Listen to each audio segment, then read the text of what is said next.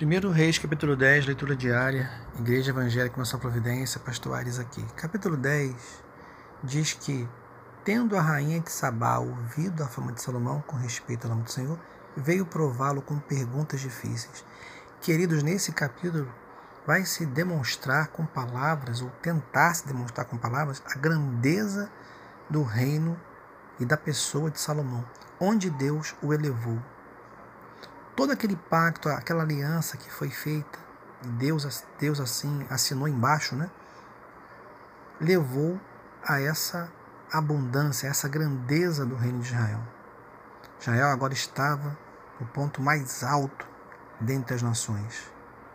Chega-se a dizer, se você olhar o versículo de número 7, a rainha de Sabá chegou a dizer: Eu, contudo, não cria naquelas palavras, até que vim e vi com os meus próprios olhos Eis que não me contaram a metade, sobrepujas em sabedoria e prosperidade a fama que eu vi. Ou seja, ela veio até Israel para saber de Salomão se ele era aquilo tudo mesmo, se ele era sábio assim, se o reino era grande, né, glorioso, como falava. E chegando lá, depois de estar ali com Salomão, o que ela responde? Que o que ela ouviu foi metade do que ele realmente era. Salomão era muito maior, Israel era muito maior do que ela tinha ouvido. Então, isso é o que Deus faz quando nós andamos na Sua presença. Os humilhados serão exaltados, diz a palavra de Deus. E eu queria que você meditasse nisso, meu irmão. Não só na grandeza, porque o céu é um lugar que nós não podemos nem descrever com palavras.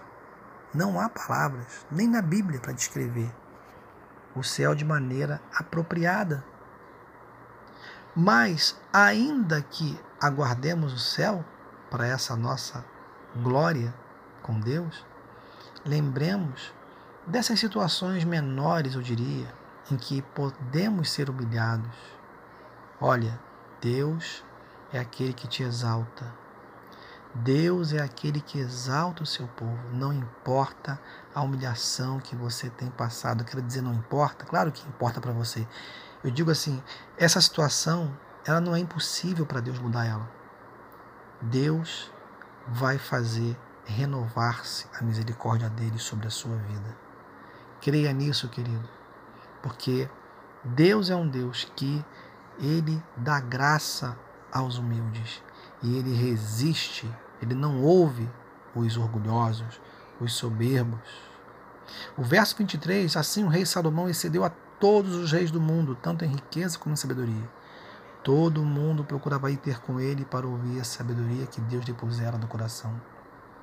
Então, querido, aquela sabedoria que Deus deu a Salomão tornou ele uma espécie de consultor internacional. As pessoas, os reis, e olha que havia muitos e muitos reinos fortes nessa época, vinham todos se consultar com Salomão. Por isso, querido, muitas das vezes a gente né, se vê em uma situação semelhante, né? Eu diria. Porque as pessoas procuram o crente, o crente verdadeiro, para lhes dar uma palavra no meio de uma tempestade, no meio de um deserto. As pessoas vão até o crente verdadeiro às vezes a pessoa vem, ela está pronta para separar do marido, pronta para separar da esposa, e aí aparece ali um servo de Deus, uma serva de Deus, com a cabeça no céu, né? E derrama um conselho. Não só palavras, mas um conselho que vem banhado da unção do Espírito de Deus e faz toda a diferença na vida de um estranho, na vida de um filho, na vida de um pai, na vida de um amigo. Seja esse crente, meu irmão, em nome de Jesus.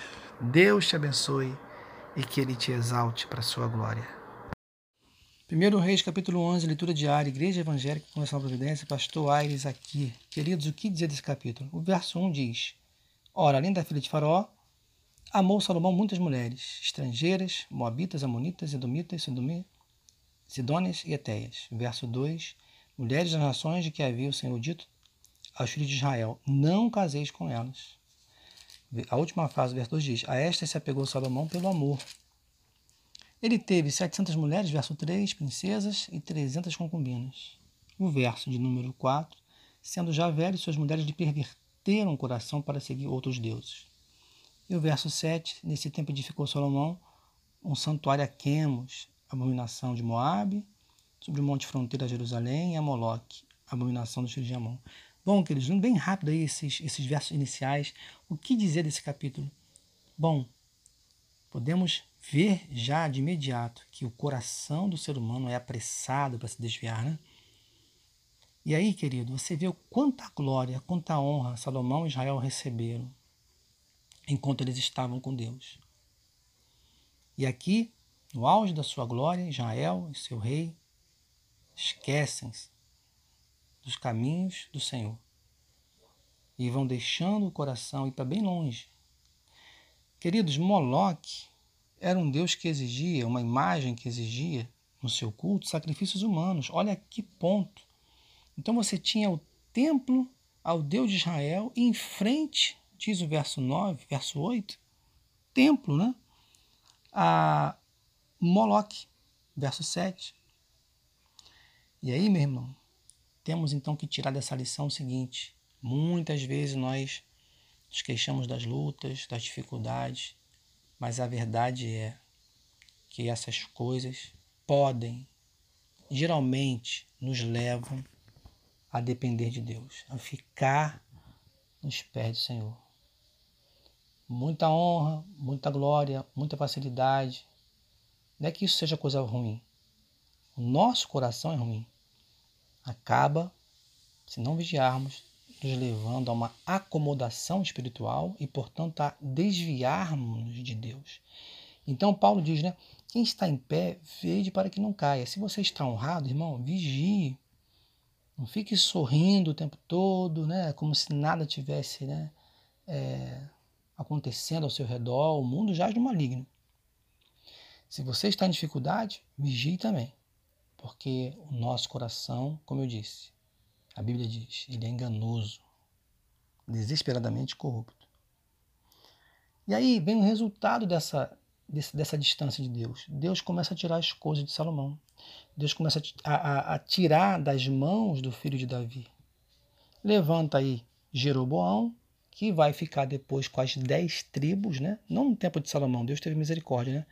mas no tempo do filho de Salomão.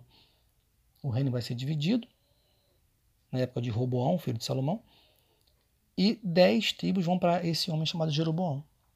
Além disso, verso 14, Deus levantou adversários, Haddad, né, contra Salomão. E também levantou Rezon, verso 23, olha, dois adversários. E você pode reparar que o verso 14 até o verso 20, você vê que Haddad, ele, ele desperta o interesse em voltar e, e, encarar Israel assim do nada, né? Então você vê que, que é Deus permitindo. Por quê? Porque a mão de Deus tinha que vir né, de uma forma disciplinar para acordar Israel, para acordar Salomão, para levá-lo a se aproximar de Deus. Há muitas pessoas que dizem que ele escreveu Eclesiastes, algumas dizem que não, alguns estudiosos. Bom, mas se foi ele que escreveu, a gente vê lá né, no livro o quanto ele, ele, ele vai lamentar né, e quanta coisa ele vai dizer né, enquanto desviado de Deus. Então, meu irmão, minha irmã, que Deus te abençoe e que você lembre que a bênção de Deus, que Deus te dá, não é um fim em si mesmo. Que Deus te dá é para que você permaneça nele e para que você abençoe pessoas com aquilo que ele te deu. Amém? Porque a melhor coisa da nossa vida não é o que nós temos, é Deus na nossa vida. Essa é a melhor coisa na nossa vida. Oremos, portanto, por avivamento, porque é um tempo difícil. É um tempo em que nós precisamos rasgar o coração, a igreja do Senhor, e chamar Deus para que Ele faça coisas novas na nossa geração. Que Deus te abençoe em nome de Jesus.